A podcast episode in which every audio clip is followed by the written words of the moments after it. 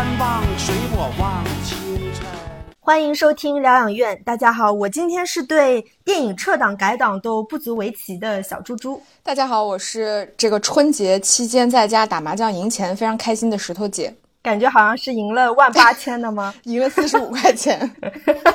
那你这个也好意思说？但是赢钱就是开心的嘛，打麻将也很开心嘛，毕竟是这个国粹，是不是？对，那我们其实呃春节档有特别努力的更新了一期非常非常长的，就关于春节档的整个盘点嘛。嗯，然后就是现在在春节档算是结束的这个尾声的时候，我们再来聊一聊出现了一个撤档潮，可以说是我们始料不及的，因为当时我们录那期的时候，八部电影都在上映，对吧？结果在我们现在聊这期的时候，其实已经撤了四部了，变成史上就是呃数量最少的一个春节档，就是四部电影。嗯，我我觉得也挺有意思的吧。我觉得今年整个春节档感觉有一种开天辟地的那种作用，因为之前去年呃中国乒乓在春节档撤档的时候，感觉当时也是一个不小的新闻，因为其实之前没有什么电影这么做过。然后没想到到今年，对吧？出现了更夸张的数字，就相当于百分之五十的电影在放映中后段或者是接近整个春节档结束的档期时间，选择集体的退出了春节档这个档期。所以我们就想说，呃，关于撤档这个事儿，其实有很多的话可以聊。就到底什么是撤档啊？大家为什么撤档啊？到底怎么怎么选择档期啊？我觉得可以以就是春节档撤档这次事件为一个由头，然后我们来一起聊一聊，就是这个话题。那我们这期就是聊呃撤档这件事儿嘛，我们会首先来复盘一下子，就是今年春节档整体这个撤档潮，呃事件，以及大家为什么会扎堆来撤档。然后第二个，我们其实也会也可以就倒推来聊一聊，那当时这些电影为什么选择定档到春节档？就一般电影它到底是怎么选择，说我这部电影应该怎么去选择档期？然后再有就是我们可以给大家聊一聊，就是除了我们说撤档以外。那它跟改档到底有什么区别？因为改档这个词儿这几年其实也是我们常常就是听到的一个词儿。然后包括其实我们也可以聊一聊这几年整个电影市场的一些变化。那它对于整个电影宣发其实是有很大的这个考验。最后其实我们可以来聊一聊，就是一些呃像我们国家新片上映的这个。规定的科普吧，比如说我们说这个电影它撤档了，那它撤档重新上映，一般这个电影它能够放映多久，以及说一部新片它能够重新上映几次，是不是有这样的规定？除此之外，我们其实也可以简单对比一下，就是国内外是不是也有这种类似撤档事件的这个发生，到底是怎么个情况？以及我们还有一些这个关于这个事件本身的一些就是网上的舆论吧。好，那就是要。好，那先带大家就回顾一下整个春节档四部电影它整个撤档的时间点吧。那第一部撤档的就是《我们一起摇太阳》，它是在二月十四号的晚上，也就是在情人节的当晚，它的主出品方联瑞影业就宣布，就是该片是二月十五号是放映最后一天，随后就将撤出春节档。然后立马片方就宣布了，这个片已经改档定了日期了，就是三月三十号。那就是。截止到他宣布就是撤档的那一刻呢，呃，我们一起摇太阳在春节档的累计票房是九千六百二十五万，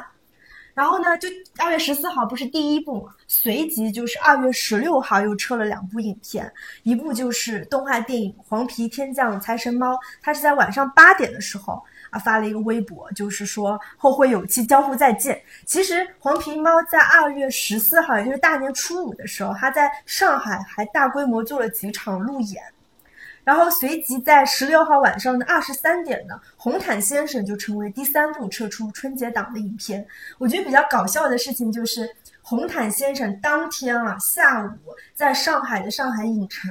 就是主创们都来了，包括刘德华刚刚做完路演，当天晚上就撤档。我我觉得这个时间点也是真的让人始料不及吧。然后最后一部撤档的是在二月十七号，就是《八戒之天蓬下界》这个动画片，它就是最后一部宣称退出今年春节档的。它当时的票房是三百二十九万。就是其实关于这几部电影撤档的一个原因呢，就只有姚太阳，他是在他的这个官方的声明里面写到了，就是给了一个相对比较明确的原因。他是说，这个联瑞影业作为电影的出品方，在档期的选择上出现了重大失误，然后辜负了导演、演员和台前幕后诸多主创和工作人员的付出，并且给了明确的这个重新上映的日期，也就是你提到的三月三十号。但是其他几部电影其实都没有给出明确撤档的原因。比如说红毯先生，他的说法说法是说，电影是与观众。交流的艺术，我们衷心的希望能够与更多的观众真诚交流。点点点，言下之意其实可以理解为，就是这个片方对于这个票房预期和实际成绩之间这个落差造成的这个结果。那像黄皮天降财神猫的声明里面，它更多的其实通篇呃声明里面更多的是对这个电影的宣传。然后在声明比较靠后的位置，其实提到了说这一遭黄皮不遗憾，我们有遗憾，后会有期，江湖再见。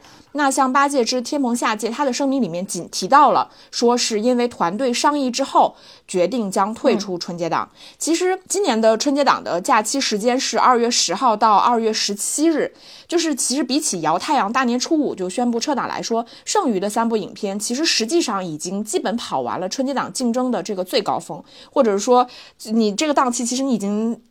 基本跑完了一周的时间嘛。那春节假期八天的这个票房成绩里边，其实总计是八十点二五亿。那热辣其实是拿到了二十七点一四亿，飞驰二是二十三点九六亿，然后熊出没是十三点八七亿，第二十条是十三点三八亿，就这四部片的票房占比其实就已经拿到了百分之九十七点七的票房，而剩余的片子，也就是我们提到撤档的那些片子，它总体加起来也只占整体票百分之二点三，所以这个数字是比较触目惊心的。之前上一期节目有聊到，就是红毯先生当时在上海路演卖那个天价高价票的那个事件，对吧？就是三百九十八。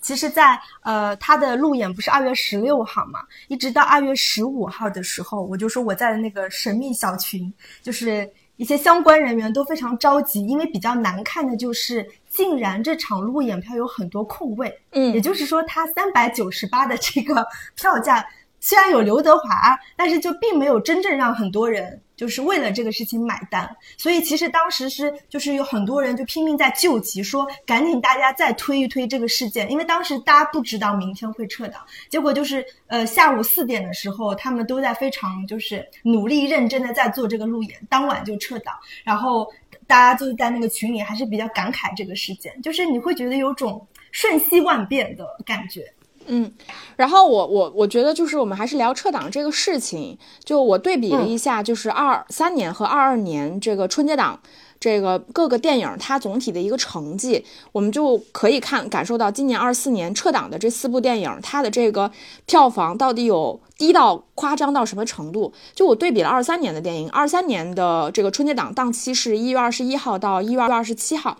它在这个假期期间内呢，《满江红》《流浪地球》分别的票房占比是百分之三十八点六和百分之三十二，剩余的几部片包括像《熊出没》《伴我雄心》是百分之十一点一，《无名》七点六，呃，《深海》五点五，《交换人生》四点三，也就是说。垫底春节档垫底的这个交换人生的票房，在当时也有二点九亿的成绩。那除了这个，我们说中途上映又撤档的这个中国乒乓，它当时票房只有百分之零点六，是三千八百一十五点三七万。所以我们能看到，就是去年。垫底人生啊，交换人生垫底，它也有两点九亿，但是我们今年的这个春节档四部影片加起来票房才只有一点八四亿。那到二零二二年是春节档是一月三十一号到二月六号期间，那这个期间其实垫底的电影是《喜羊羊与灰太狼之筐出未来》，它的票房占比是一点四，当时也拿到了八千七百零一点七六万。然后再往上的狙击手百分之四点四，其实也拿到到了二点六三亿的票房成绩。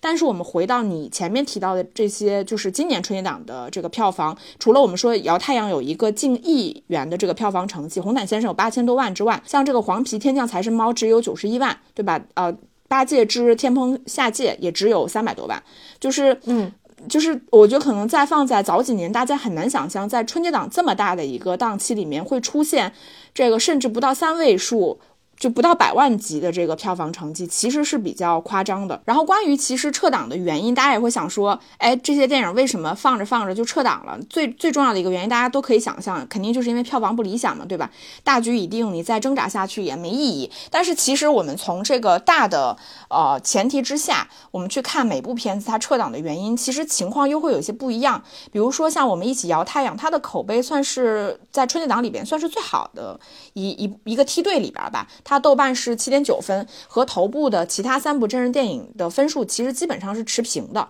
所以它只不过是由于这个排片不够，这个题材整个在春节档期间不被看好，所以它选择说我换另外一个档期。重新上映，然后打算在不那么竞争激烈的时间上映之后呢，还是可能凭借整个电影的质量拿到一个不错的票房成绩。但红毯先生他的情况是另外一种，就是他的口碑其实并不算好，或者说我觉得他其实比较两极吧。就是在这个影迷群体里边，他的口碑其实可能更好一些，但是在这个普通观众里边，其实普遍会反映出这个片子感觉不太看看不太懂。那这部片子里面，因为它有刘德华和宁浩这样一个比较大牌的组合嘛，这个组合虽然看起来他。非常的贺岁档，但是因为整个电影，我们说它既有那种非常迷影像的这个叙事，然后又有很多宁浩作为导演他个人化的这个表达，包括这个电影内容本身是有一些争议的，所以这个电影它本身实际的作品和观众在这个春节档期间的这个预期之间其实是有一些错位的，所以这部片子其实它撤档再重新定档到另外一个档期，也是有可能说。搏一搏，就哪怕说我在另另外一个档期，不至于说成为一个新的爆款，但是也有可能凭借这两个人他们的号召力，对吧？重新赢得一波这个票房和排片。那像另外两部动画片，其实最主要的原因是因为他们本身电影就缺乏卖点，他们的票房太差了，跟《熊出没》。呃，根本不算是一个量级的，基本上吧，在春节档没有什么太多可以挣扎的空间，所以索性说撤档或者是改档，然后再争取一波关于这个电影本身的一个关注度。那说不定这个电这些电影可能会在类似像暑期档这样的档期重新上映，然后那他在春春节档期间其实也这个撤档的事情也算是吸引了一波观众，也进行了一次宣传。还有一个就是我们说到为什么在今年春节档会出现扎堆的这个情况，对吧？像去年中国乒乓只有一部，但今年有四部，其实我我自己想，我自己分析，我觉得很大程度上这个其实是一种从众的心理，还有也算是一种表态。我觉得就跟你去菜市场卖菜 一样的，对吧？你这菜市场有八个摊位全都卖鱼，有四家。这个人满为患，然后这四家都赚大钱，但是四剩下的四家里面有一两家觉得我我的鱼其实也很新鲜，那我换个菜市场我肯定也能赚钱。但剩下的两家摊位可能就是因为你快到期了，对吧？马上春节档要下映了，那你索性就提前收摊儿，因为你也知道你赚不到钱了。这种行为呢，就是在跟风的同时，其实也有变相的表达一些自己的不满，对吧？就是四个四个四家捆绑嘛。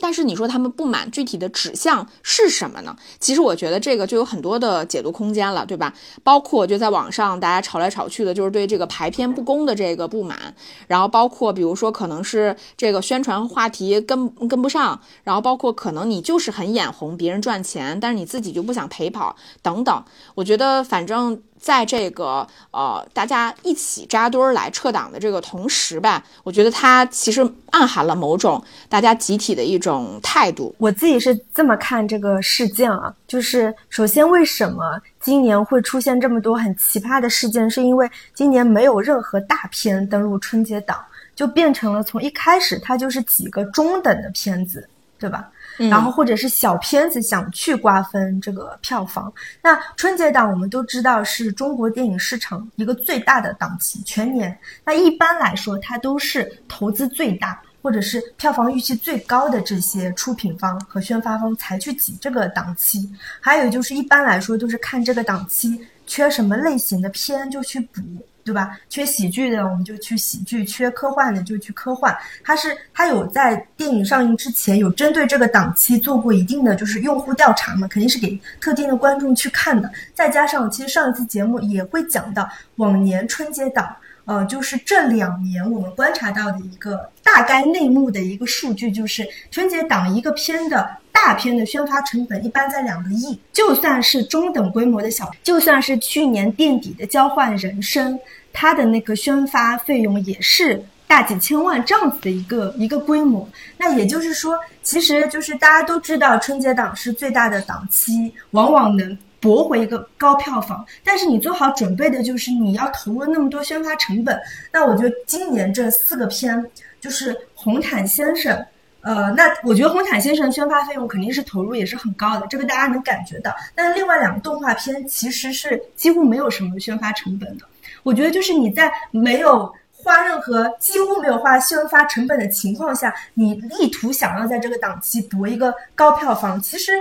也是存在它这个失利的一个一部分的原因的。我会觉得像姚太阳，就是我们那天聊节目的时候就说到，它真的不算是一个特别吉利的影片，对吧？跟它的题材，所以它现在就是顺势的就延到了清明档。这个档期就特别适合他的这些题材，而且再加上现在整个就是呃豆瓣口碑啊，影迷圈的口碑都说，哎，我春节档没有看到这部片，会觉得很遗憾。所以我感觉预测一下，它在清明档的那个应该会是一个比较好的票房。然后红毯先生的话，我听说他这个片子的成本就有两点六个亿，不是说那个刘德华跟宁浩就拿走了八千万的那个。就是劳务费嘛，而且红毯先生他是进行了多次定档和改档，他第一次定档是十一月份，当时其实我们也有在跟那个红毯先生聊一个播客的合作，然后就是临时接到他们的通知，就说他们要改档，当时说是改到那个元旦档。然后结果就是临近元旦的时候，他们又说要改档。其实听下来，他们的感觉是因为他们实在盘算了一下，这个红毯先生的那个成本实在太高了。就是如果他们想要回本的话，他们就只能进这个春节档。而且而且后来我还看到过，就是红毯先生他在抖音上发过的一个物料，就是就说他们多次改档那个原因嘛，就是一张大的红色的海报，上面写着听资方的。就是有点戏谑，就是说为什么这个片方进行了多次的改档等等，所以就是虽然他们当天还路演，当天又撤档，听说也是就是最终那个包括宁浩他们都说是尊重这个资方的决定，这个完全是资方决定，就是再一次撤档的。其实就是对于一部电影来说，它定哪个档期，就是它的这个发行策略，其实是非常非常重要的，这个是毋庸置疑的。然后所以。在这几年吧，我觉得可能是从一八年之后，我们看到越来越多的这个院线片，他们会有很多的这种改档的这个动作。所以其实本质上这个事情它是一个很正常的事情，但是到今年春节档，其实它已经演变到有一些。把我们能普应该本来是普通观众感受不到的这个，我觉得是在电影市场里面不太体面的这一面，或者是说真的竞争非常激烈的那一面，摆到了观众面前，就拿到推到前台，让大家已经明确感受到这件事情了。那我们可以来说一下，就是你前面提到这个红毯先生他定档这个春节档，其实是出于说这个成本的考虑，因为呃，我我相信这个也是现在很多的电影他们会扎堆，想要在一些特别大。的这个档期里边去。呃，上映的一个很重要的原因，就是因为电影这个拍摄的成本，它势必不论你市场经济如何，都是越来越高的。但你市场不景气的情况下，你要如何在这个市场的环境里面博一个更好的票房？我觉得确实这个是宣发公司他们呃在中间我觉得非常困难的一点，因为你的决策失误确实有可能直接导致这个电影它的票房失利。这个确实是毋庸置疑的，但是我们也可以来说一下，想要在这个大的这个票房窗口期去博一分一杯羹之外，这些电影到底为什么会去选择定档到春节档？就我觉得，首先最重要的一个原因啊，就我们看今年春节档几部片子，它的这个评分你也知道，整体来说电影质量至少在观众侧，或者是说这个我们从豆瓣的评分来看，整体质量都是不错的。所以，其实片方首先他们都对自己的电影非常的有信心，他们认为自己好的电影其实能够在春节档这个档期里边，把它整体的票房收益放大。能够赚更多的钱，这个肯定是大家所有这个呃片子定档到这个时间段的一个很重要的原因。像红毯先生，还有就是我我觉得还有一部分，还有一个原因就跟这个截然不同，就是其实有些电影它可能是信心不足的。比如说我们提到另外两部动画片，这个《黄皮天降财神》和《八戒之天蓬下界》。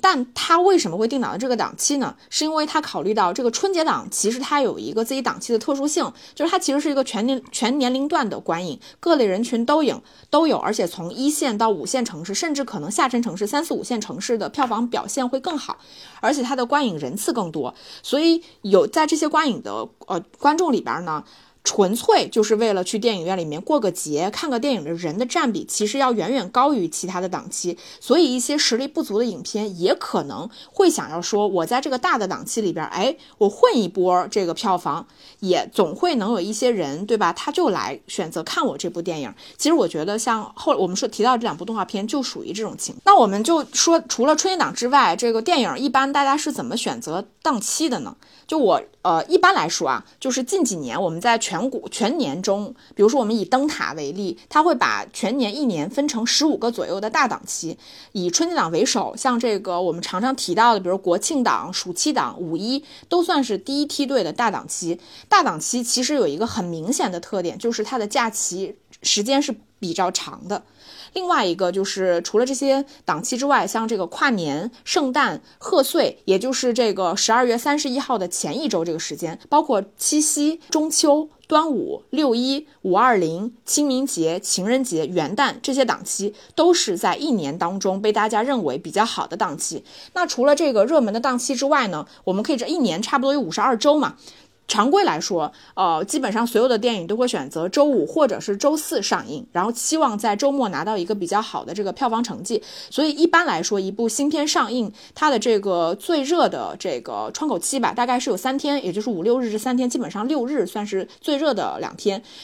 呃。所以，我们看到很多电影，它都会去计算我所谓的这个首日的票房的原因就在于此，因为这个背后其实是一种市场的信号嘛，观众的预期等等。那在这五十二周的这个自然周期里边，临近假期或者是大档期的周末。也就是一个介于大档期和普通周末之间的中间地带。比如说，像你提到的，我如果不选择在这个清明节这正好的三天假期里面上映，我选择清明节档期前一周上映，那它可能就会比我选择一个普通的、完全不临近任何假期的这个周末档期可能要更好一些。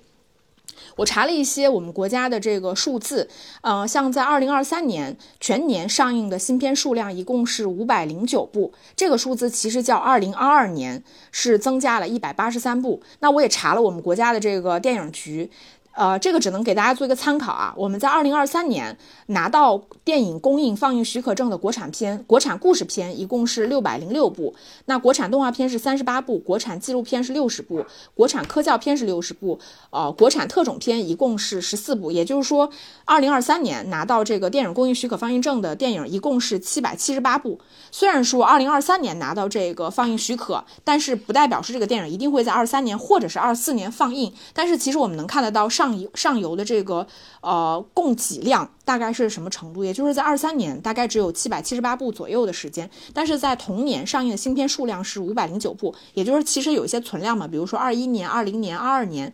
嗯，拍摄或者是已经拿到这个许可证的这些电影，总体来说，这个我们可以只只能做一个参考，我们还是能看到这个供应量是略微不足的。我们以五百零九部电影为例的话，也就是说，平均每周大概是有九点八部的电影上映，但是这九五百零八部啊，五百零九部的电影里面，票房过亿的电影，也就是去年全年。票房过亿的电影只有六十六部，占比大概是在百分之十三。这个数字其实是，呃，我没有系统查，但是它其实是低于前几年整体这个票房过亿的这个电影数量的绝对值的。嗯，那我盘了一下，就是像去年这个。破亿的这些电影，它大概都是在什么档期？比如说这个《满江红》《流浪地球二》《熊出没》《无名》《深海》《中国乒乓》《交换人生》这七部，其实都是春节档的电影。尽管我们现在看那个《中国乒乓》这部电影，他已经会说他自己在去年春节档这档期叫点映了啊，他已经不是说自己是上映，他说他自己是点映。像其他的这个《孤注一掷》《消失的他》《封神》《八角笼中》等等吧。就是一共有十九部电影，其实都是在去年的这个暑期档或者是临近暑期档上映的。那剩下的几部电影是分散在国庆档和五一档，还有几部外片。因为我们知道去年外片情况确实总体不太好，去年外片基本上都是在一些比较冷的档期里面，比如说这个《铃芽之旅》、呃《灌篮高手》、《银护三》、《蚁人二》等等。所以，我们看到这些去年整体票房过亿的电影的档期分布，我们就能看到，其实我们现在已经没有。我们早几年能够提到的说，哎，好像小的档期也能杀出一些电影的黑马，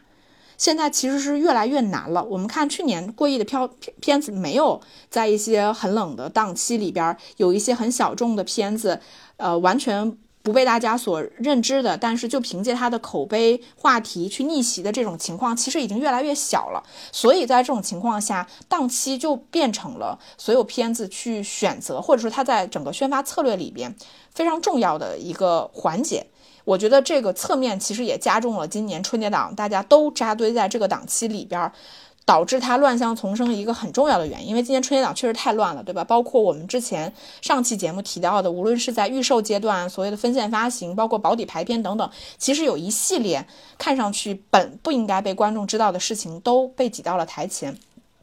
那就是再再简单提几句，就是大家呃可以想象一部片子它怎么去选择档期。像我们说春节档，对吧？大家都认为这是一个合家欢、一个家庭结构的这个观影的时间段，所以我们基本上都会去判断这个电影的类型、目标人群。比如说动画片或者是以青少年为导向的片子，它更倾向于是在年轻人的档期。比如说这个暑期、情人节、圣诞节等等，都是一些年轻人会去集中消费娱乐的一些时间段。然后包括这个电影主。主演。也可能会，比如说去年的这个王一博主演的《热烈》，对吧？还有就是他可能会判断这个竞争对手，我同档期，我我想选择这个档期，但是有哪些片子已经定档或即将定档在这个档期，我能不能 PK 得过？以及就是说这个片子上映了之后，能留给我的这个院线。的排片情况到底是怎么样？然后除此之外，还会有一些市场情况的分析，比如说这个阶段电影市场是不是场子够热，对吧？这就跟你还是回到，这就跟你去菜市选择菜市场是一样的道理。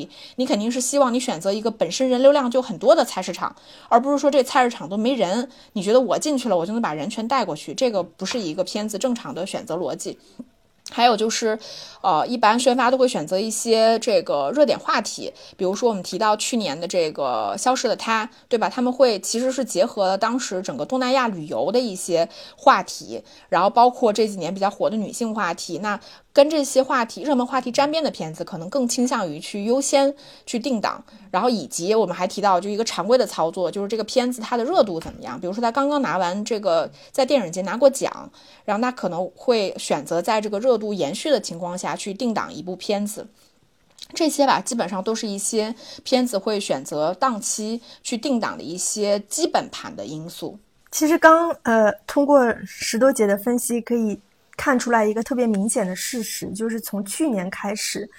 大家基本上都是扎堆定档，是因为目前现在我们国家的政策就是国产片，你有龙标，你就可以自己定档。那自己定档指的是你作为就是一般是出品方跟宣发方就可以直接自己想选哪个档期就选哪个档期。至于说你选的这个档期成绩好不好，那是另外一回事儿。但这个也对另外一方造成了特别大的压力，就是虽然还没有做呃特别明确的数据分析，就是因为我们目前的进口片，也就是外片，它是不能自由定档的，就是所有的外片到中国来，你可以向电影局提自己。很想要的一个预期的档期，但最终你能进哪个档期，什么时候上映、拍板还是电影局。也就是说，这就造成了你，你就像为什么所有的春节档你都看不到外片，就是因为电影局是不会让任何外片进春节档的。比如说，我马上就要上，我我明天晚上就要去参加那个《神秘特工》的那个首映礼嘛。他现在定档不就是定在三月份吗？包括《沙丘二》也是。其实他们也想进春节档啊，但不是又进不了吗？所以他们就会导致像《神秘特工》就会延后北美上映，就是因为进不了中国的春节档，所以他不得不就是不能全球发行这样子的一个一个状况。然后全球同步首映是吧？对对。真的就是 也吃了一点亏吧。所以就是我觉得我我们下次如果有机会的话，可以分析分析，就是这几年吧，就尤其是就是疫情以来，你会发现所有的进口片在中国的整个市场遇冷。它是怎么一步步遇冷的？跟它不能自由选择档期其实是很有关系的。其实去年基本上我们看得到，就是能过亿的这些外片就已经很少，包括就是闪电侠，我们可能觉得还质量口碑都不错的电影，它包括碟中谍七，它的票房其实真的就是说实话是预比预期要低了很多的。我觉得这跟中国这个电影市场瞬息万变啊。有关系，就是其实呃，电影改档和撤档都是一种发行现象嘛。改档其实一直以来都非常的常见，我们只是就是给大家试图去区分一下，就是什么是改档，什么是撤档。就改档啊，一般我们都会说它是在原定的上映时间内去进行调整。比如说我这个电影定档到二月啊，定档到三月一号，我在三月一号上映之前，我去调整我的这个放上映的时间，这种我们通常都叫改档嘛。它会宣布一个新的这个上映时间。那改档的特点。其实基本上就是我会在我发布消息的同时，给出一个新的相对明确的上映时间，有可能是提前的，有可能是延后的。当然，提前我们通常也会叫它提档嘛。它整体的目的，这个改档的目的是为了让一部影片能够在更有利的一个档期上映，以吸引更多的观众。但撤档，像我们这次提到的这个春节档的四部影片，它大概率都是指这个电影上映之后。呃，因为各种原因取消了原来的这个上映档期，选择推迟上映。那撤档相对来说是一个比较模糊的概念，通常不一定会给你一个比较新的上映日期。像这次《摇太阳》给了，但是剩下三部电影其实都没有给，所以有可能就是需要，就是他他后续这个官方不会再发布任何新的物料或者是信息，或者有可能发，有可能不发，只能是让观众自行去判断，我是不是要再等这部电影它。再次上映，有可能就不了了之了。那为什么会发生改档这件事情呢？在实际操作的过程当中，改档其实有可能是因为原定的档期里边，比如说我定了暑期档这这一周上映，但其他有很多竞争激烈的大片，或者是说这个呃这个发行方他们制做了这个市场调研之后，显示就是可能有另外一个档期更适合我们这个片子，能够吸引更多的观众，所以我们才会去有改档这个动作。所以改档本质上是为了优化影片的上映策略，但是。撤撤档这件事情呢，就显得更为的无奈一些。像我们前面提到，有可能是电影质量不佳，有可能是票房未达到预期，有可能是遇到了一些这个不可预期的这个突发事件，比如说大规模的这个流行性疾病，对吧？电影院突然封锁了，你上映也没用，大家看不了，所以发生了撤档这样的事情。但是除了我们提到的这个两种情况之外，其实我觉得还有一种情况是我们更常见的，也就是说，在电影定档了之后。我又宣布取消了原来的档期，但是我并不会给你一个明确的上映日期，但是。而且这部片这些片子到后来也就不了了之了，它可能就再也没有公映的情况了。有可能，比如说，它就默默的上了一些流媒体，或者是有可能一直压着不放。比如说像前几年的《刀背藏身》，对吧？它背后有一堆这个导演和片方撕的这些事情，导致这个片子一直压着没放。那我们我们作为普通观众啊，我们最常见到这个情情况，并且得到的解释是说关于技术原因，对吧？因技术原因，这部片子对啊需要退出什么档期。期需要改档、调整档期，什么什么，技术原因有可能是真正的。技术原因，比如说因为后期制作，对吧？我因为后期制作没有办法赶得及上映，赶到这个档期，所以导致我这个片子无法上映，那是真正的技术原因。还有一些技术原因，我们最我们都了解，对吧？就是一些囊括了其他所有无法解释的，无论是政治原因还是什么其他的原因，但是他没有办法明摆说的那些原因，他都会归类为说一些政治原因。我觉得这个也特别中国特色，就一说政。技术原因，我们都知道是什么情况。那这个情况其实发生了之后呢，它是改档还是撤档，确实都有可能。比如说有些片子，我以为它不会上了，但它压了一两年，它可能默默的又重新上映了。那嗯，除了我们说到的这个改档、撤档之外，其实我们会听到很多的词儿。我今天就是看资料的时候，我觉得真的很搞笑。像当年《刀背藏身》，他们在这个撤档的时候，他们用了一个词儿叫“挪档”，挪用的挪，他们叫“挪档”。就你也不知道为什么片方要造出这么个词儿，还有一些我们前面提到的提档，还有就是大家也会讽刺今年春节档其他撤档的片子叫逃档，对吧？我逃离这个档期。还有一种说法叫重新定档。其实我觉得有一些纯属就是玩有文字游戏，比如说挪档这种词儿，对吧？还有一些其实我们说到的这个什么提档啊、逃档啊、重新定档啊，其实都属于改档的这个范畴。所以大家可以只要这么理解，动作无非就是定档、改档、撤档，就这么几个动作就够了。这里其实还想给大家聊一点，就是除了我们能明面上看到的一些事情，比如说，哦，好像我这个改档都是因为一些宣发策略的调整，为了让我片子卖得更好才有的手段。但事实上，在实际操作的过程当中，因为我们知道制片公司是一方，宣发公司是另外一方，那其实。这个改档动作也有可能是因为这个制片公司和宣发公司两边之间一些这个操作上的原因导致这个片子去。改档，比如说，我们知道这个大多数是哈，目前就是因为人家宣发公司和制制片公司他们签的这个合同也不会给我们看，但总体来说，目前所有的这个宣发费用，比如说你说春节档的片子是这个宣发费用两亿，对吧？这个费用基本上目前都是由宣发公司去先行垫付的，然后在呃院线发行。收入中会优先去扣除这部分宣发费用之后，然后再去进行分成，因为定档是目前基本上所有的定档都是由宣发公司来负责的，他也有权利去反复的改档。但是我们知道，每一次改档其实它都会有一定的这个宣发费用的支出，所以宣发公司我改档越多，我的这个宣发的这个成本也会更高。那最终其实随着你宣发费用的水涨船高，其实会最终影响我们从票房的可分配收入里边去分，就是这个制片公司他们拿到这笔钱的这个实际收入。那再涉及到说我们两边签的这个具体的合同条款，双方的这个比例约定，所以其实中间是情。情况是很复杂的，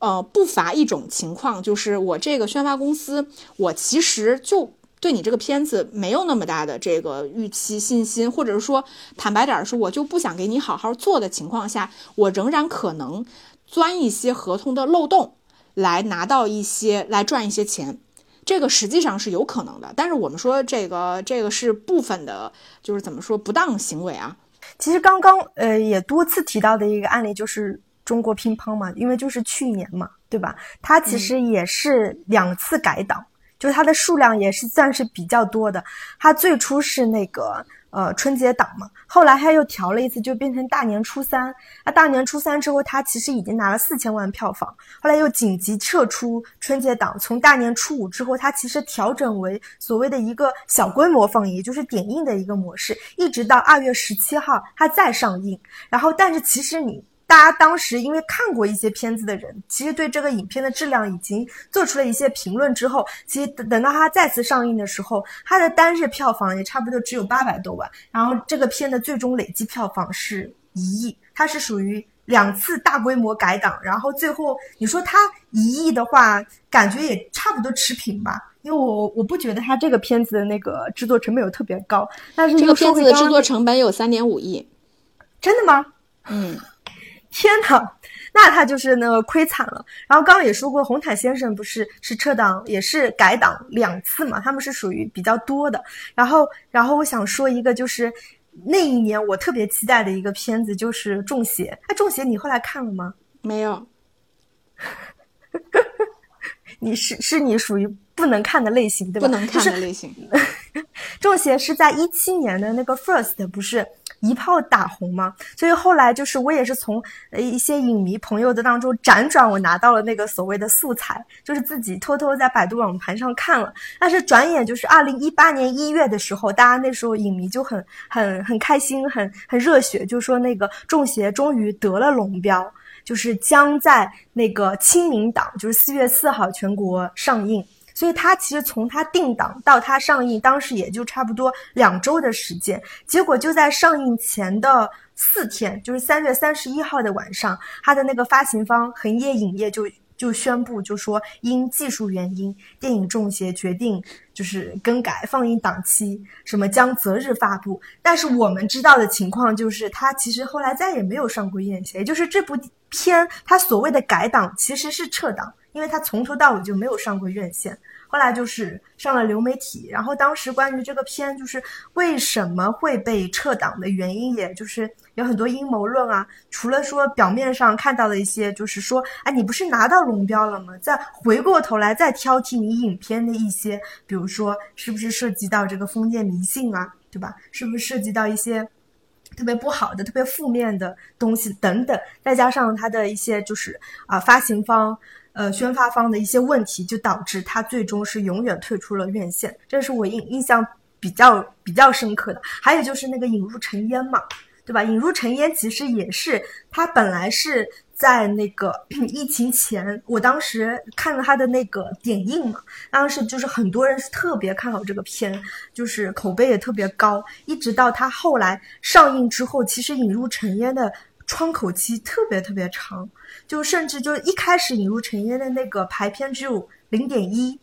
到零点二，然后上到五十五天之后，它的排片逆袭到百分之六点七。就是大家其实想象不到，引入尘烟这么一个小体量的文艺片，它的排片能到那么多，它单日票房能到六百零五万等等。所以呃，然后说明它的这种就是因为疫情啊改档。然后最后又变了它的整个宣发策略，包括延长窗口期，包括怎么去利用这个短视频二创等等，它算是一个呃改档比较成功的案例。就我关于你前面提到的那个中国乒乓，其实我想补充几句。我觉得中国乒乓这个案例确实是还挺典型的，因为中国乒乓其实它原本也是跟其他六部影片一样是定档到大年初一上映的嘛，可是当时它经过一次试映会之后。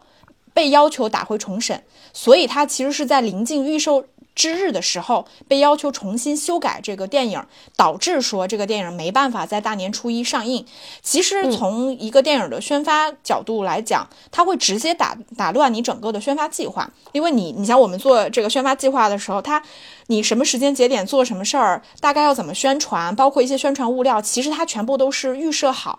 要随着整个市场去逐段。逐步的往上推的，但是因为你的档期临时突然改了，会导致整个宣发策略，它会它它一定效果是大打折扣的。而且它的电影名字还改过，对吧？然后这个电影它其实到这个，我们说我我后来其实有把它当时他们这个在二月十。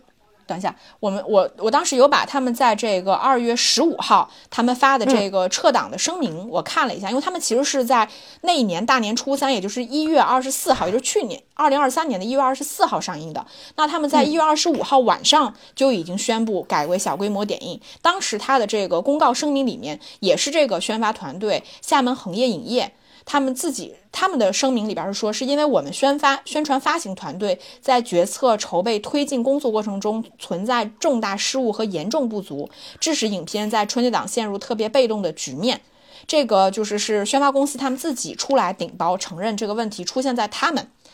这一方。所以，我我觉得就是我们看这个中国乒乓种种做法吧，就是你能明显的感觉到这个其实是一个片子在。面临说不得不改档的情况下，那他们重新调整策略里边，最后可能没有收获一个好的票房收益，其实是这个最终吧，就是一个我觉得是一个更偏向市场自然的选择，嗯，以及当然也有以及我们说的技术原因在里边，这个掺杂出来最终导致的一个结果。但像今年，我觉得这个这几部片子撤档，就我我觉得像这个摇太阳，我自己个人认为，其实它跟中国乒乓有点类似。其实是宣发失误嘛，我定档失误，我策略出现了问题，那我重新调整策略就可以了。但像另外几部片子，比如说《红毯先生》或者是另外两部动画片，我个人认为，其实在跑完了整个春节档全程的情况之下，基本上跑完了全程。之下，然后你又说我要撤档，我重新再上映，其实或多或少看上去不是那么的体面。我觉得也是导致说现在大家对于这个春节档几部片子撤档之后，对《摇太阳》和对其他几部片子这个口碑出现了一些参差，一个比较重要的一个原因。还有就是我我自己查了一下，就就是其实呃第一次就是在网上比较就被大家热议说这个因为改档。导致说整个市场比较混乱，是在二零一八年那一年的暑期档，那一年的暑期档前前后后几个月的时间里边，有二十三部电影宣布改档，这个其实是会导致，因为你知道改档其实不只会影响我们说宣发公司对吧？制片公司其实我也会影影响院线排片，因为你定了又改，定了又改，院线也不知道怎么排，对吧？他他也需要知道你有哪些片子上映，我需要怎么去制定我自己的这个排片计划，所以这个会导致说当时就是这几年吧，电影这个市场整体我们说好像这种事件频发特别主要的一个一个情况。再有就是我们都知道就。我觉得最直接的原因还是因为二零一九年这个全球疫情之后，我觉得它真的给我们说所有的电影定档造成了不确定性。这种不确定性其实不光是我们国片，其实外片在海外他们自己定档其实也是经常面临这样的情况，撤档啊、推迟啊，因为这些都是不可控的一些因素嘛。就是我们刚刚其实有聊各个电影啊、改档啊、撤档啊等等。就是直接影响的不就是这个宣发方嘛，对吧？包括它的宣发策略，包括这个宣发跟影迷的一个这个反馈和预期等等。其实刚刚有聊到那个呃引引入尘烟，我觉得它也是一个怎么说是呃宣发怎么说做的比较好，并且是在这个宣发预期之外比较成功的一个一个案例。因为呃本身它的一些官方的物料。在它的上映之后，大概只发了十天左右，其实引入尘烟的这些物料全部更新完了，就是它的宣发费，我听说当时也已经全部都结清了。结果就是，最后就是为什么引入尘烟那样，就是口碑啊、成销日上这个感觉，其实主要是网民的这个短视频二创素材的这个这个发布。就是不仅导流了，就是到那个长视频平台去去点击它的那个网播，然后还反哺了这个院线票房，然后结果大家在那个呃视频网站已经看过这个片之后，又自发的就是说我要去包场，我要去线下支持这个影片。它算是呃这两年怎么说是在网播之后，就是在上了流媒体之后，还允许这个短视频二创，并且就是通过这个短视频平台走红，反哺到院线的一个比较。成功的一个案例，其实说实话，它的宣发费用几乎也是非常非常少的，只是说它最终呈现的一个成绩是让那个宣发方呃大赚一笔，让听说让导演就是说满意的不行，就是完全没有想到会有这么好的一个一个成绩。嗯，然后呃说到那个精准宣发，肯定就是也不得不提就是消失的他。对吧？就是之前人家就是《消失的她》做完之后，很多广告公司把那个《消失的她》作为一个就是二零二三年那个超级那个什么营销事件去分析，因为当时关于《消失的她》其实是有八百多个营销事件，这个不是一个虚指啊，是。确确实实是有八百多个营销事件，而且它是那种分阶段、分批次的去营造这个口碑。首先就是从影片本身嘛，比如说就是当时陈思诚肯定就是卸掉了，不管他真实有没有导这个电影，反正他是卸掉了导演的名义嘛，他是退退赔，呃，就是他的那个呃给他的一个 title 算是一个什么金牌监制，对吧？然后就是实力派的演员，呃，朱一龙、倪妮，口碑女主，然后悬疑 IP。啊第一部分它是营销这个影片本身，然后呢就是结合一些微博、抖音、小红书发布很多，就是制造就是关于悬疑本身，它其实制造了很多很多花絮，关于这个李木子真假，包括这个本身的这个饰演者就黄子琪，其实一开始所有的物料都没有出现他，一直到首映他才就是爆了这个所谓真假李木子的这个东西。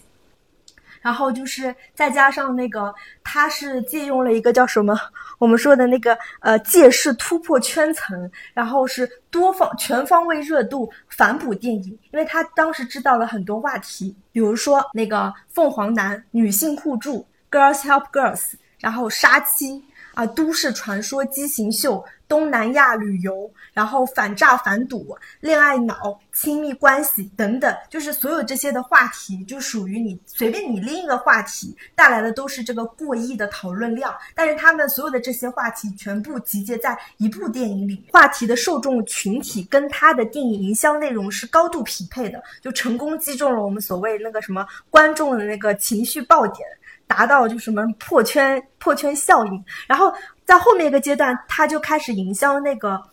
我们之前在抖音上看到的那个案例，就是那个泰国孕妇坠崖案嘛。啊，当时就是说，其实陈思诚在拍这个片之前就已经找到这个当事人要了这个授权，然后围绕这个当事人就是王暖暖，在电影当时已经进入到第三批次的这个营销事件，他进行了一些什么抖音啊、直播啊，所有的等等的，在配合的一些营销，所以就是呃，消失的她不愧为就是二零二三年的整个就是怎么说？票房的一个爆点，也是一个营销的爆点案例吧。其实你就提到这个消失的他，你知道，就是前两年的时候，因为那个陈思诚的《唐探一二三》，虽然他第一部不是定档在这个春节档，但他这《唐探》三部片子其实整体的票房都是，呃，非常高嘛，对吧？嗯。然后对大家也。就是有一度会认为陈思诚他其实确实非常的成功，可能某种程度上甚至掌握了，比如说这个春节档电影到底怎么样能成功的这个所谓的票房密码。像我觉得《消失的他》某种程度上其实就是这相同的手笔，是甚至我觉得今年的《热辣滚烫》其实也有点类似这种意思，就是我们所谓的这个联欢会电影，也就是你可以叫它晚会电影。啥意思呢？就是这个电影里面啥都有，就是大联欢。你你你，但凡是能够跟一些热门话题相关的所有的元素，你都可以在这部电影里面找到。所以变相的，它其实能够满足，或者说能够吸引各类人群。你在这个电影里面获得某种满足，它这个满足甚至不是某种类型满足，它甚至某它可能更碎片化。我们说它可能是某种话题度的满足，就是我看这个电影，我并不是说我看了悬疑片，哎，我想得到某种悬疑。这种感觉的满足，或者是什么女性片、女性复仇爽片，其实你甚至得到的不是这种东西，我得到的是一个参与某些话题的入场券或者是权利。这就跟你去看一场这个联欢会，对吧？像我们看春晚是一样的，里边啥都有。你喜欢唱歌，你也可以来看；小品你可以看，相声你也可以看，对吧？杂技你也可以看，什么都有。这个其实就是某种程度上，我觉得陈思诚他们就属于这一挂的这个电影的宣发策略。这个我觉得确实在现在这个语境里边吧，总体来说它还是成功的。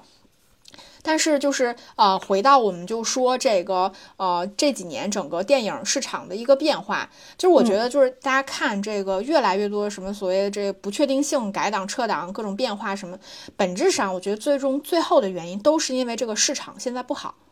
就是因为你市场不稳定，所以它不确定不确定性的因素就变多了，风险就变高了，所以大家在入局的时候会有更多的这个变动，它的变动就会变得更频繁。所以你就像我们说，今年春节档四部电影撤撤档了之后，那剩下那四部电影就获利了吗？其实并不是这样的。首先我们能看到，就是因为原本剩余的这个排片份额就很少了，对吧？这四部电影已经就是占到了百分之九十七点几的成绩，那不会因为这四部电影撤档了，我剩下的。片子就能有很大的这个上升空间，反而其实有可能因为这四部档期的电影撤档，导致观众对于春节档期间产生一些负面的情绪。这个其实我们从现在的舆论里面已经看到了，对吧？大家普遍会认为说你好像玩不起，你输不起，对吧？这个，而且我们也能看得到春节档其实它这个作为全年全年最大的这个电影的窗口期吧，它从原来的这个香饽饽，对吧？像早几年，我记得好像是一四一五年的那个时候，就是因为春节档这东西其实从一四年才开始有的。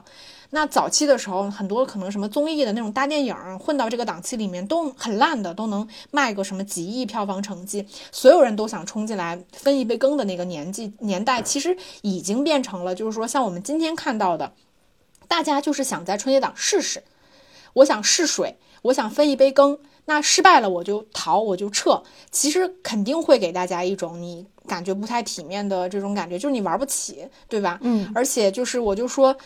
大家集体宣布撤档这个事情呢，仿佛其实有一种抱团取暖的感觉，它会变相的把一件原本不那么体面的事情包装的体面一点。给你一种啊，我不成功变成人，我是因为某些，我是一个受害者，我是因为某些原因导致我离开的，并不是因为我自己竞争不过别人。而且就是我们看，从二零一四年到今天，我们说十年的这个春节档的档期，其实。什么电影能一定在春节档这个档期赚钱？本质上，它其实到目前为止是没有行业共识的，所以每年都会发生一些变化。从我们自己说，可能好像啊只有合家欢能赚钱，但一些大的片子、一些重工的片子也能赚到钱。再到像今年全部都是喜剧片的情况下，所有片子又拉不开差距。其实每个档期都肯定有它的这个市场规律，但是因为现在的市场过于的不稳定了之后呢，导致其实它的规律会变得更加难以琢磨，变会变。变化更快，就像我们之前其实也聊过一期这个电影映后的这个节目嘛，叫这个在电影映映后文化。扩圈史，如果大家感兴趣，可以去听。其实我们在那期节目里面也提到了一些，就是电影日常营销里面的一些变化。比如说，很多电影都从映前营营销变转到逐步过渡到偏重映后营销。像今年春节档，我们也完全能看到，真正决定这部电影呃票房走势，除了前期预售阶段观众的预期之外，其实它能否在上映之后带动大规模的这个话题量以及讨论量。可能更容易影响这部片子它的票房走势，所以在这种市场变化的情况下，它确实是给所所谓的宣发犬团队带来更多的挑战，就是你能否跟上这种市场的变化，你是否能够通过你自己适应的这个宣发策略去去更大程度的撬动票房，电影票房。然后我们就是说这个话题，我们好像总觉得说这个话题度高。就是一定能给这个电影带来特别好的票房。我就我现在有的时候就是看电影看的，我就觉得说我好像不是在看一部电影，我好像就是看这个动作只变成了我参与这个电影中很小的一个环节，就仿佛好像宣发这个事情被提到了一个特别特别重要的位置，就好像你没有宣发，你这个电影一定就完蛋。就是已经甚至可能超过电影本身质量的那种趋势，但是我我觉得就是像我们看今年的春节档电影，比如说《热辣滚烫》，对吧？它这个凭借贾玲的这个高话题度，吧，它确实带动了整个电影的票房，超过了《飞驰人生二》。但是我们目前来看，这两部片子它的票房差距大概是在三亿三千万左右。肯定是有差距，但事实上并不是像前几年可能会有一个非常明确的这个巨大的这个甩开。嗯，而我们也知道，前一段时间就是在二月十六号这个出了这个薛之谦评射的这个事件之后呢，其实事实上它并没有对《飞驰人生二》的这个票房产生正面或负面的影响，因为我当时去看了它整体九天的这个票房曲线，这个《飞驰人生二》和《热辣》它两它们两个的这个曲线变化几乎是完全一致的。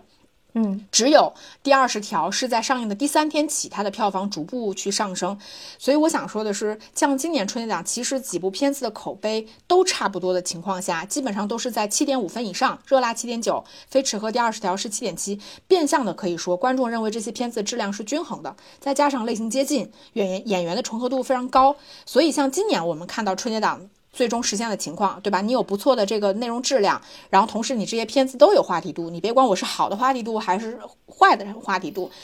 它，但它都能够结合起来，产生一些不错的票房成绩。这个做法是不是能够去复制，或者说你只要这么做了，你就一定能够成功？其实我觉得还真的不一定。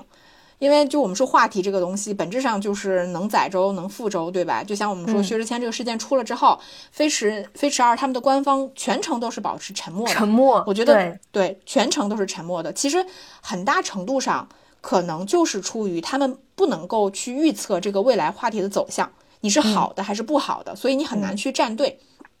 所以我们提到，就是在这种情况之下，未来所谓的这个精准宣发，它一定就是一个大势所趋。比如说，我们分线发行现在还是一个嗯不太明朗的事情，但是你未来整个横向的这个地域的分布，就是我要怎么去呃做我全国各地的这个发行策略，包括我纵向的这个档期选择，我选择什么样的档期，对吧？呃，去结合，然后能够在就是这整个比较瞬息万变的市场情况下，就是如果你想要靠浑水摸鱼去分一杯羹，我觉得在目前这个情况下，其实难度是非常非常大的了，嗯。反正整整体感觉就是越来越卷吧，就是你的整个节节奏越来越快，也越来越卷，然后需要就是啊，不只是说我们作为一个观众，我肯定要关注到底什么事件该不该看，看什么。呃，作为一个从业人员，对吧？我们更是被卷在这个 浪袭当中，真的是每天都会有新的消息和新的工作变化。嗯嗯。那我们就是前面聊完了这些，我们其实可以给大家聊一些这个一些小知识的这个科普吧。我觉得也不算是科普，可能就是大家来聊一聊。因为像我自己，其实，在看的过程当中，我也会有一些困惑。就比如说这些电影，对吧？撤档了要重新上映，那这些电影到底能够上映多久？就是我们国家是不是有相关的规定？以及就是啊，我们先来聊这个话题吧。其实一般来说，现在我们国家普遍的共识就是说，一个新片上映它的档期是在二十到三十五天左右。因为我们可以想象，每部电影它本质上是个商品嘛，它都有自己的生命周期，所以一部电影从它在影院放映，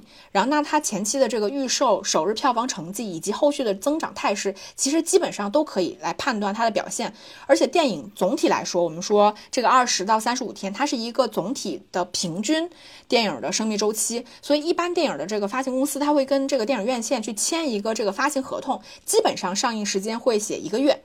那如果电影是在一到三周以内，这个上座率非常低的话，那电影院就会主动去下线电影，然后把这个时间留给上座率更高的电影，以期达到这个更高的收益。那票房高的这个电影或者说卖座的电影，它自然而然就会延长这个下映的时间。其实放映的时长，它会涉及到另外一件事情，就是我们说密钥这件事情。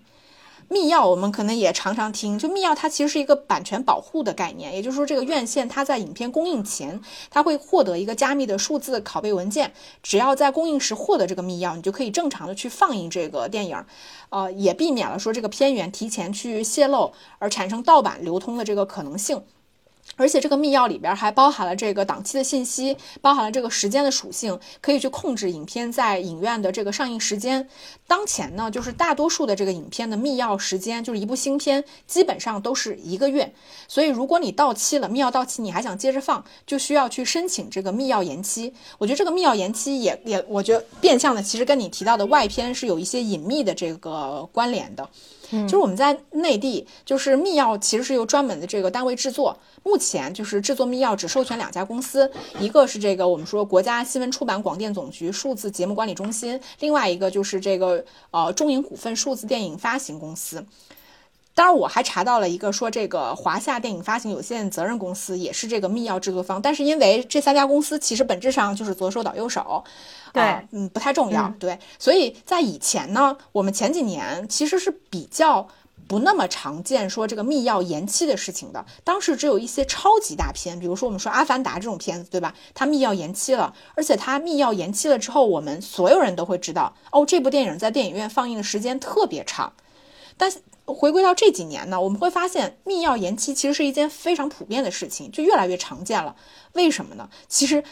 真的很重要的原因还是因为上游的这个生产的产能不足，导致院电影院它其实没有好的片子可以放。比如说我们一年如果电影院有两千部片子可以选，那一定是好的片子会更多的放映，所有大家的窗口期都会变短。但是因为现在没有好的片子可以放，所以会导致好的电影它会放更长的时间来支撑整个市场。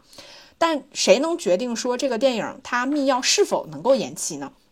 其实我们管控是相对比较宽松的，基本上就是这个电影的版权方，他说我这个片子我想延期。那你其实就可以延期，当然参考因素肯定是他们跟院线之间要达成一些协议，不然你延期了，人家不给你放也是一件另外一件事情。那如果你这个片子本身很有热度，对吧？票房表现很好，口碑也非常好，那院线也有意愿说让你这个片子继续放，这这种时候就是电影的版权方他就会去呃选择去延期这个密钥。但你说我延期密钥，我能够延期多久呢？国家是否有相关规定呢？其实目前也没有一个明确的说法，但也有可能是因为我没有查到，但很可能也。只是说，业内大家流传一套普遍的这个基本行业操作规则，但是没有形成一个文书类的东西。我目前查到的是说，你想延期你的密钥，你是延期一周还是延期一个月、两个月，其实都是由片方决定的。但是呢。就是我们延期密钥，比如说我是一家这个电影公司，我的电影很好，我想延期密钥，我其实只需要跟这个基本上就是跟中影，我们说我们想延期，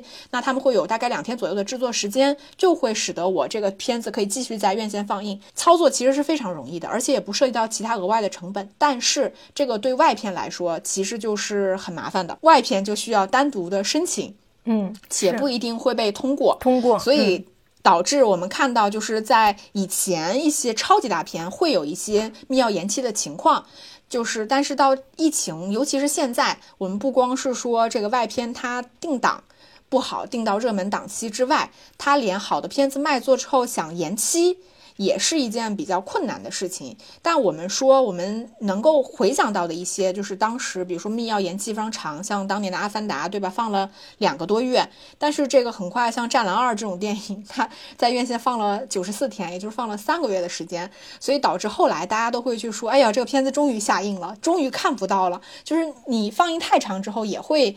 我觉得也会让观众有一些反感的情绪，而且密钥延期这个事情其实并不一定会对这个片子就有一个正向的反馈。很多片子选择了延期密钥，但它上延了之后呢，其实已经拿不到什么好的票房。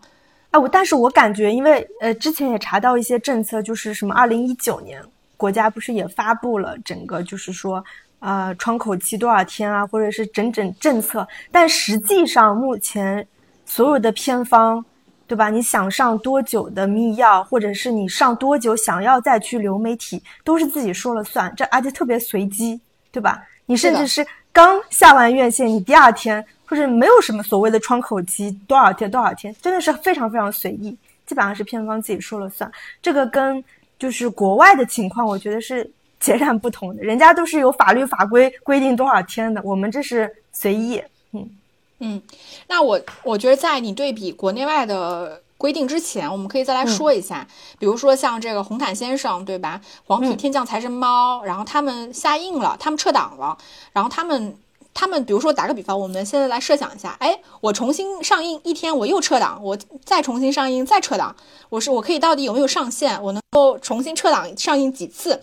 这个是不是有相关规定？这个我就是查了一下。目前肯定是没有明文规定的，因为之前也之前也没有过出现过这种就是大规模大规模事情，对是，对。但事实上呢，就是我们知道，就因为我们现在聊的是一个新片的情况，对于老片来说，其实一一部电影在电影院里面重复放映，比如说什么修复啊，什么纪念不同的版本啊，重新上映，其实是一件非常常见的事情。尤其是这几年，因为新片整个供应比较疲软的情况下，我们看到像那个《阿凡达》《泰坦尼克号》《海上钢琴师》《爱乐之城》爱乐之城都在我们内地院线院线上有重新上映过，但是新片。重复上映，它到底能够上几次？其实我理解最核心的影响因素还是市场表现。嗯，也就是说，我这片子如果上了，我也赚不到钱，那你还是要发一。其实你只要上映了，你就一定有一部分成本支出的。这大家并不是说我片子拍完了啊，我就没啥成本了，因为你上了你就要宣嘛，对吧？所以你反反复复的，如果你在院线不赚钱，那我重新上映的意义其实也并不大，最终。也会落个不了了之，就像可能像去年的这个中国乒乓情况一样，当然它比较复杂。事实上，一部片子你爱上几次，你你就上几次，只是说人家院线不会给你排，对吧？而且你会在重复竞争里面丧失你自己的竞争力，因为像你提前面也提到了，这个片子上映了，观众一部分观众看过了，市场已经有一定的基本判断的情况下，其实你具体的策略要怎么去调整？它都会有一个市场基本的考量在里边的，真的也是看看片方，我觉得就是是不是要及时止损，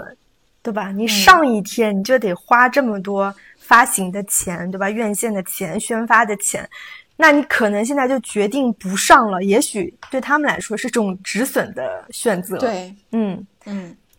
然后就是也简单的呃聊一聊，就是关于。关于美国吧，就是他们现在的他们他们的定档是完全是自己定档的，而且他们并没有我们所谓的电影局这样一个角色来区分说我们国产片和国外片不同的一个定档选择，完全是自己定档啊。美国的那个五大传统的制片厂，因为。电影公人家电影公司这么大，所以他们除了自己制作出品以外，他们自己的宣发也是自己来的。那除了这五大传统电影公司以外，其他的就是叫独立制片厂嘛。那独立制片厂它其实没有自己的能力去做宣发，它一般也是需要去固定合作一些啊宣发公司，或者是外包给一部分的业务。然后就是，那我我我觉得跟国内比较不一样的就是，其实呃，在美国的电影市场，与其说是定档改档。它更大部分时候，它其实并没有所谓这一个看不见的手在起作用，相反，它是更多的是跟这个片子本身有关。就比如说去年我们不是看了那个闪电侠嘛，但闪电侠就是臭名昭著，经历了多次改档。他第一次宣布定档是二零一八年的三月二十三号，一直到我们去年看了这部电影，想中间隔了多少年？他多次就是他改档呃撤档的原因，就是比如说换导演了，对吧？然后那个呃男主演那个艾兹拉米勒出现丑闻了，什么跟人打架了等等，他是偏偏向于一些这个电影本身的一些原因导致他改档和撤档，还有比如说换领导了。所以说，那个华纳就是因为换了领导，最后闪电侠最后不是看到那个乔治克鲁尼的彩蛋嘛？因为就是换了领导之后，他们就决定以后再也不拍 DC 宇宙的任何电影了，所以就把乔治克鲁尼做成彩蛋，告诉大家有有有这个暗示。所以我们去年底看到的《海王二》是整个 DC 宇宙的最后一部了。然后还有就比如说去年也是华纳的片。蝙蝠女她本来是要去年上映的，但后来她其实是没有上映，是直接销毁。他直接销毁，甚至连流媒体都没上，听说连胶片都销毁了。是他们内部适应之后觉得这个影片质量真的不行，所以就是他们宁愿去毁掉这个片，也不会说硬着头皮，呃，不上院线上个流媒体吧，都没有，就直接。销毁，再加上去年整个好莱坞就是大规模的罢工，对吧？那之前刷抖音看，先是是那个什么编剧工会罢工了，后来就很多演员都加入了也罢工了，就导致去年的很多片都经历了这个改档和撤档。然后迪士尼也是因为大大规模的罢工，像那个石头姐的可怜的东西。也是一度就是改档，对吧？然后我们马上跟我们见面，那就是《沙丘二》嘛，它也是经历多次改档，其实都是因为这个这个罢工的那个原因。对对，所以就是嗯，感觉不同的那个电影市场，它的一些。阻碍力不同吧，但我感觉在美国还有一个比较大的，就是依然是这个传统院线跟流媒体之间的大战。因为其实在美国流媒体是特别特别强势的。我们之前其实也聊过节目嘛，几大流媒体就是各自都能占一边天，所以他们的院线跟流媒体之间主要就是在争夺那个所谓的窗口期。那在美国这个发行的窗口期主要是由。各大型院线去执行的，通常就是要求这个发行商同意一个七十四天的窗口期，最差不多就是七十四天到九十天，它才能去上这个流媒体。他们争夺的地方在那边。然后我我看到一个比较可笑的消息，就是在法国，这个呃窗口期。到目前，就是他们说，据说已经吵架吵了快将近十年，就吵这个窗口期。目前新的框架下是包括迪士尼和亚马逊在内的大部分全球平台的那个院线有十七个月的间隔。法国哎，然后呃，Netflix 是感觉比较优待，它协商了一个十五个月的窗口期。也就是说，能看出就是法国人果然真的是很爱自己的文化和 和电影，非常传统，就是非常保护他们的院线，本国的院线电影。嗯，啊，所以就是聊了这么多，也看得出，其实关于撤档和改档是一个全世界都会经常存在的事件，并不是中国独有的，只是因为大家撤档和改档的一些原因存在不同吧。嗯嗯。那我们接下来其实可以给大家聊一下，就是因为这个事件背后会有一些这个舆舆论的这个疑问吧，或者是我们看到的一些这个大家的，就是疑问，嗯，就是我们可以来简单聊一下。第一个就是有人问到，就是说这个四部电影同时改档，是不是遭遭到了所谓的这个资本打压？你怎么看呢？呃，就这个问题，我刚刚也问了两个同事，他们怎么看这个问题？我自己感觉也是没有，我觉得更多的是存在一种盲从的心理。就第一部片就《摇太阳》改了档之后，其他几部片看看情况，说要不咱也撤，就是这种感觉。我觉得倒是没有所谓的资本打压。嗯，就是我，你知道我，我们每次看到这个在呃春节档或者说一些特别大的电影档期里边，就提到资本这两个字儿的时候，我都觉得挺有意思的，因为就我我忘了有没有私下来跟你聊过，就去年。春节档的时候，那个无名和满江红对垒的时候，然后我有一个朋友，他是王一博的粉丝，然后当时无名的这个票房，因为是比较前期嘛，两边还比较焦灼的时候，然后他就跟我说，他说就是因为资本的这个打压，所以导致这个无名的排片比不上满江红，所以最终影响了这个满江红的票房比无名要高。反正他当时就是煞有介事的来跟我分析这个中间资本的这个问题。然后说这个资本控排片什么等等，那我听到这个事情的时候，其实我就觉得挺挺有意思的，就是因为他他的他这他的这个出发点其实是一个粉丝的出发点嘛，对吧？嗯，他他他他不可能承认你王一博的这个电影不如易烊千玺的电影好，嗯从这个角度来看，但是其实我我本质上是认为说，嗯，电影的这个票房。它本质上是一个资本跟市场的博弈，就像你前面提到了，为什么这家公司它宁可把已经拍好的电影的素材销毁，它也不上映，对吧？如果你按照常规的逻辑来看，这不合理啊！因为我电影再烂，我只要上映了，我可能还是会拿到一些票房，而且我硬成本、制作成本已经花出去了，为什么你还是宁可销毁也不上映？其实本质上是因为这个商业电影背后的逻辑，它其实是一套资本逻辑，就是我们看这个热辣滚烫，其实就完全看得出来。打个比方，这个电影的话题度很高，对吧？然后它的市场期待值很高，它影响的并不仅仅是票房本身，而是背后投资这个电影它的公司、它的估值、它的它的这个估值、它的股市表现。嗯，所以你说资本在这种市场里边，它是不可能不存在的，因为你像电影这种动动辄成本就几个亿，对吧？然后制作周期一两年的这种呃大的这个制作的格局之下。你跟我说没有资本，那这市场也不用玩了，对吧？像我们前面上期节目也聊到过的，什么排片费、宣发费用，百分之二十二的这个保底排片传闻等等，其实本质上背后肯它肯定都是有某种资本的这个操作。但是我觉得，与其说是资本的这个打压，我觉得不如说是这个这个资本和市场的这个博弈。也就是说，这个资本它怎么去利用市场的这个导向，来使得整个电影对他来说是更有利的？我觉得这个背后肯定是有可能的。就回到说这个呃什么所谓的这个资本打压，是不是一些大的电影公司、大的宣发公司，他们就更有能力、有这个谈判的这个资本，去和院线更多的这个去交涉、去谈判等等，它一定是存在的。因为这个市场它不可能是。那我你院线它也需要一些信心，对吧？那我的信心，我对片子的信心从哪儿来呢？它一定就是从这些大的制作的这个背后而来的。那另外一个，我们就提到，就是也有人就问到，就说这个集体撤档是不是因为春节档期间这个排片过于集中？这个是不是不公平的？你怎么看呢？哎，你要说不公平，肯定是有一点不公平吧。对吧？你毕竟你这个最差的片排片都不到什么零点一之类的，但是你要说是不是公平呢？它确实是公平，因为电影市场它也是一种经济市场，只要是经济市场，它就遵循一定的市场规律啊，经济经济的规律，对吧？它就是这些所谓看不见的手在把控着，我觉得也没有什么不不公平的吧，就是适者生存，不适者淘汰嘛。嗯嗯，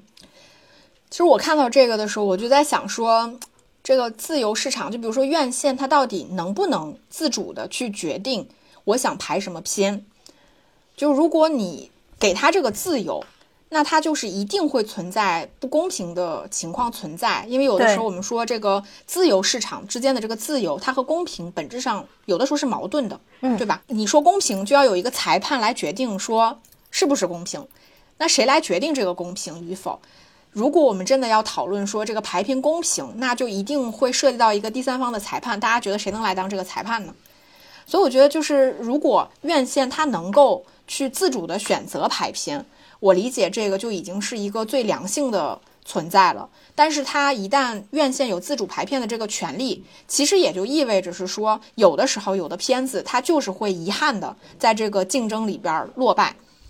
它甚至可能这个片子也没有做错什么，它就会失败。嗯。嗯嗯，我觉得就是要允许这样的情况存在。如果它不存在，这个市场它也不是自由的，对吧？对。如果我们再从宏观一点，就是国家的角度看，这就属于一种经济自由主义的观点，就是。大家不去，就是或者是上面的人，他不去干涉这些经济的行为，就是每个院线或者每个电影院，他追求他自己个人的利益最大化。只要结果是整个电影市场能整体受益，那对于整个中国电影市场来说就是好事。那我们就是呃，在节目的最后，是不是刚刚也其实也提到了这个薛之谦的事件啊？就是虽然现在有点可怕的是，动不动就会有一些专家冒出来。他提供了一些不同的见解。其实我我我之前也因为这个事件咨询过我们的律师嘛，就我我最关心的一点就是说，薛之谦的行为到底违不违法？其实关于他违不违法，你看各种不同的什么法律专家、什么大学的政法教授都提出了不同的看法，你怎么看？我我我我我觉得薛之谦这个事儿，它分分成两个层面，一个是法律层面，一个是公德层面。嗯，就是法律层面这个问题，其实我也是专门去翻了我们国家的这个叫《中华人民共和国著作权法》。对，嗯嗯，对它其中，它这个首先呢，就是薛之谦他违不违法这件事情，它存在一个灰色地带。嗯，就是因为我们国家现在关于这个电影产业什么促进法之类，它其实并不够完善。然后我我我我当时查到这个著作权法里边，其实有一个第五条叫复制权，也就是说，这个它可以以印刷、复印、拓印、录音、录像、翻录、翻拍、数字化等方式将作品制作一份或多份的这个权利。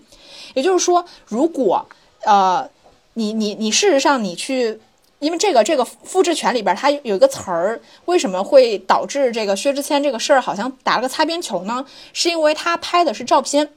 但这个著作权里边提供的这个词儿，它叫这个录像，嗯对吧？录像其实我们知道它是一个连续影像嘛，嗯嗯嗯，所以呃，这个中间导致了他的这个行为有了一定的这个灰色地带。但是其实呢，电影它是有一些特殊性的嘛。电影它是一个著作权法上的这个视听作品，因为我们知道电影它是由呃，虽然它是个动态作品，它其实本质上是由无数个连续的静态的影像组成的，所以所有的平摄和截图本质上是属于这个电影画面中的一帧，所以它在法律上也被承认为是这个电影制作的一部分。所以，如果你你这个电影你将拍摄的这个内容，无论是照片还是视频，你去进行公开传播的时候，都有可能会去侵犯权利人的这个著作权。所以说，我们为什么会大家都在纠结薛之谦这个事情怎么回事？其实有一个很重要的原因在于说，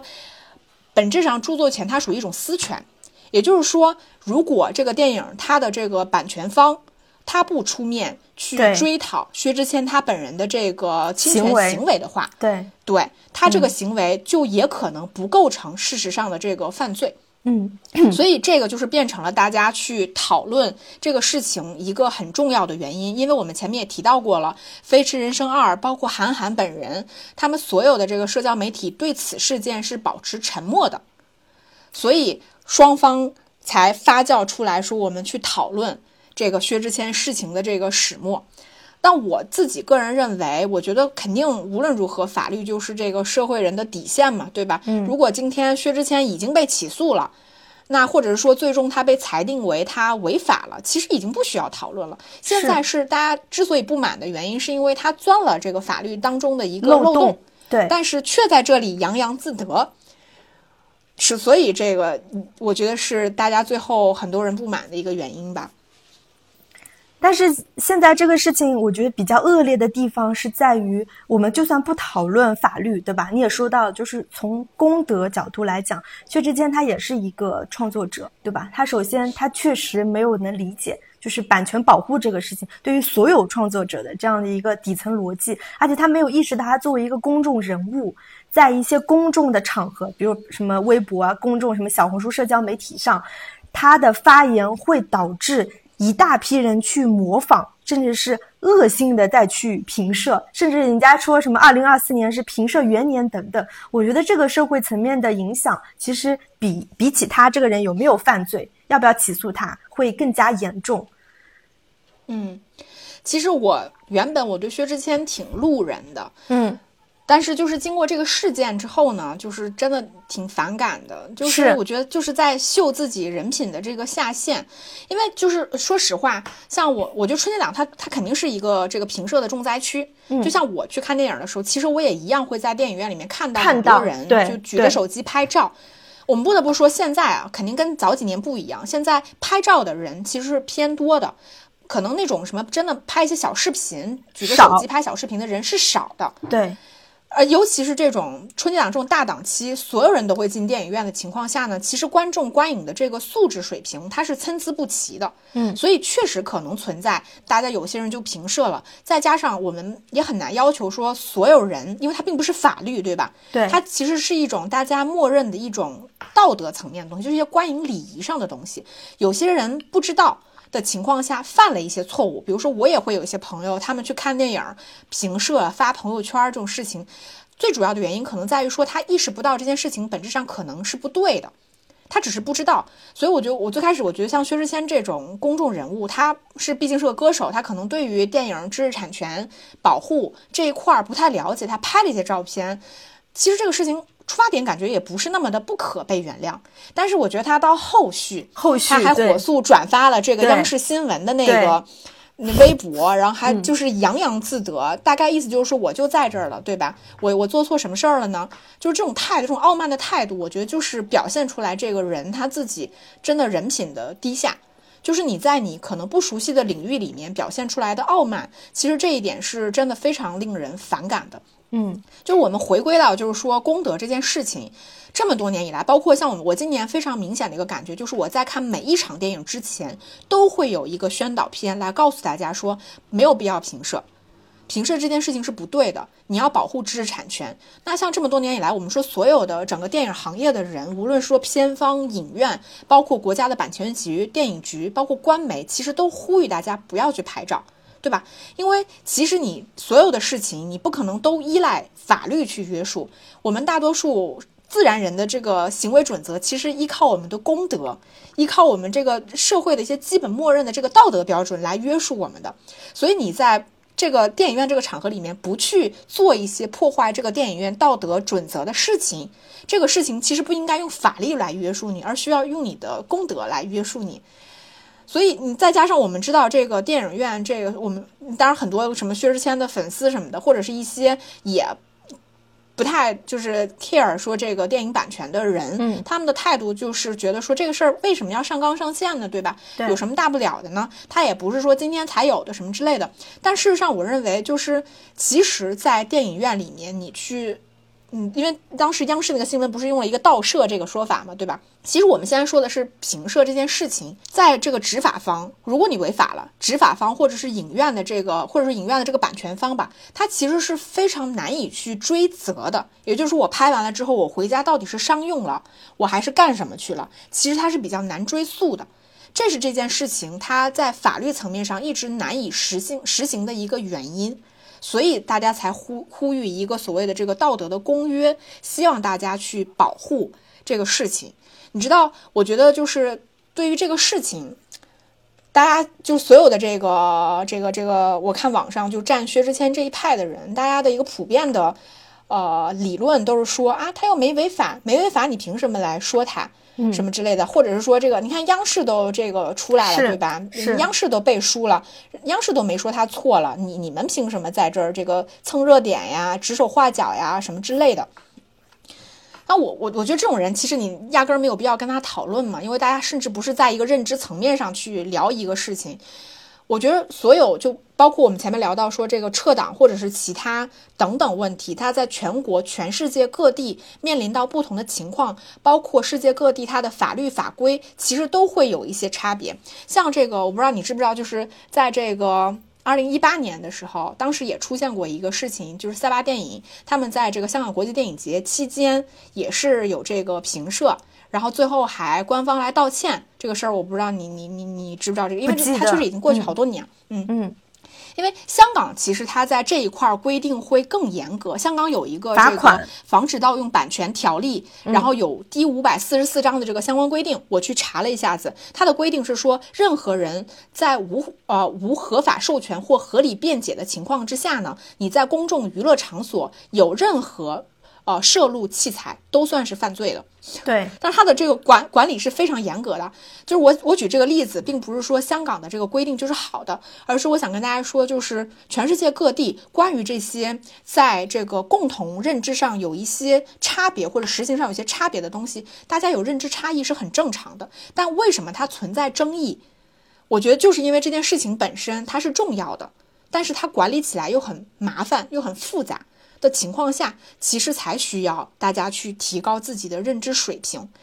就是你，你知道，就是我，我看到，就是作为一个普通的观众吧，像我看到薛之谦这个事情之后，我我的第一个反应也是，为什么我们辛辛苦苦的，就我哪怕没有办法为中国电影做什么贡献，但是我还是期望，就是说尽可能让大家都去电影院看电影。我们一起来以正当的方式去支持中国电影。让它有一个越来越好的发展，这个是我们共同的夙愿。但是，就是因为一些个别的公众人物，他们起了一些错误的表率作用，导致说我们所有人共同热爱的这件事情，它被破坏掉了。你你嗯，你就觉得你会产生一种巨大的无力感。我觉得这种东西其实是你你你经历过这个事情之后的一种情绪，所以我就觉得 太烂了，真的。我觉得就是连我们国家的公众人物对于一些事情的基本认知和态度都还处在这么低下的水平，低下层对是，然后对，然后你还要跟一些认知水平更低的人，大家去共同探讨一件事情，真的本质上你就会有极大的这个挫败感。嗯，就像。当时一一发，我就在疗养院小红书不是发了一条文章嘛，结果就是一下子就是有好多人说哟，你也来蹭热度了，然后搬出了那个央视的那个或者是谁谁谁专家的那个态度来反驳我，我也觉得真的不知道说啥，所以就是我觉得就是呃，从我们作为主播的角度来说，听这期节目的观众也呼吁一下大家，就是。不要平射，我们可能没有办法说大声喝止薛之谦，我也没办法起诉他，我也没没有权利，我也不是影院的那个呃，就是维护秩序的人员，那我们只能从自己做起吧。嗯，啊，等一下，我这里还想再提一个我自己非常反感的观点。嗯，这个也是这个薛之谦的事情之后，你记得就是有些人会认为说，我们这一代都是盗版看着盗版长大的。我们甚至现在在现在这种情况下，我们好好多时候我们没有在内地上映的这些片子，我们仍然是通过看盗版的方式看了看到了这部片子。所以，既然你们都这么做了，你们凭什么去批评那些在电影院评社的人呢？嗯，对吧？本质上它都是一些这个对于所谓知识产权的破坏，你凭什么去批评这些人呢？然后还有一一些观点就是说，比如说你发个 YouTube 上面是有很多人对吧？盗录啊，是评社呀，发那些截图，就说你看国外也是这样的，大家都是这种情况哈。像甚至像去年，比如说那个《封神》那部片子，它可能甚至在抖音、小红书上面的一些道路的片段。变相的，就是促进了这个电影的宣发和票房，也也存在这样的个别的情况的情况下，大家就会去说，你看这些事情也并不绝对是错的呀，你们为什么要上纲上线去反映，就是反对这件事情？我每次听到这种言论的时候，我真的都觉得非常的无语。嗯，就是因为我觉得，如果一个人你屁股坐在哪里，你就觉得我所在的位置，我要为我自己证明。比如说，我是个男人，我觉得男人一切都好；我是个女人，我觉得女人一切都好。你破你你你这种这种，我觉得就是一个很傻逼的逻辑，就是我不能对我自己所处的位置进行任何的反思，对吧？而且他会要求一刀切，就是因为啊，你既然看了盗版，你就不能反对评射，这之间的逻辑关系到底在哪里？他就是有一种偷换概念吧，然后强词夺理，对对。嗯，而且我就觉得所有的问题，其实本质上，如果想理性的讨论，我们都要就事论事。嗯，我们讨论平射这件事情，就是讨论平射这件事情。它甚至可能是一个在基本规则以下，我们再去具体讨论它对每部电影不同的影响，对吧？比如说平射，它可能确实对某些电影有一些正向影响，但对于绝大多数的电影来说，它就是有负面影响的，它就是破坏了对方的知识产权的情况下，我觉得我们需要去就事论事来谈，是，而不应该说。一刀切的情况下，还有就是哦，因为国外对盗摄，他们就是我我看那个那个 Taylor Swift 他的演唱会，他鼓励大家去都去拍，我拍的这件事情就是对的嘛。就是如果你只能从这个层面上去认知一件事情，我都觉得你的思维真的好单一啊。这这这个这个这种对话，我都觉得就是你永远无法去把一件事情深入的聊下去，就是因为他已经把一个。上纲上线的规则性的东西放在那里去架住你，嗯，就是就好像说，比如说发生了这个灾难，你没有捐款，你就没有办法去讨论这件事情，一样的道理。对，我觉得真的好，真的很就面面对这种事情的时候，我都觉得真的很 很无力，因为很无力吧？对啊，就很无力。就比如说别人在小红书上抨击我们，我真的不知道说啥，我只能问律师，然后把律师的话原封不动发在上面，就只能这样子了。嗯。好，那我们今天这期节目就差不多聊到这里，呃，然后如果大家有关于呃春节档的一些对吧，什么任何想法，欢迎给我们留言，也欢迎关注我们同名的小某书。嗯嗯，好，那其实这期节目就这样喽，好，拜拜。拜拜。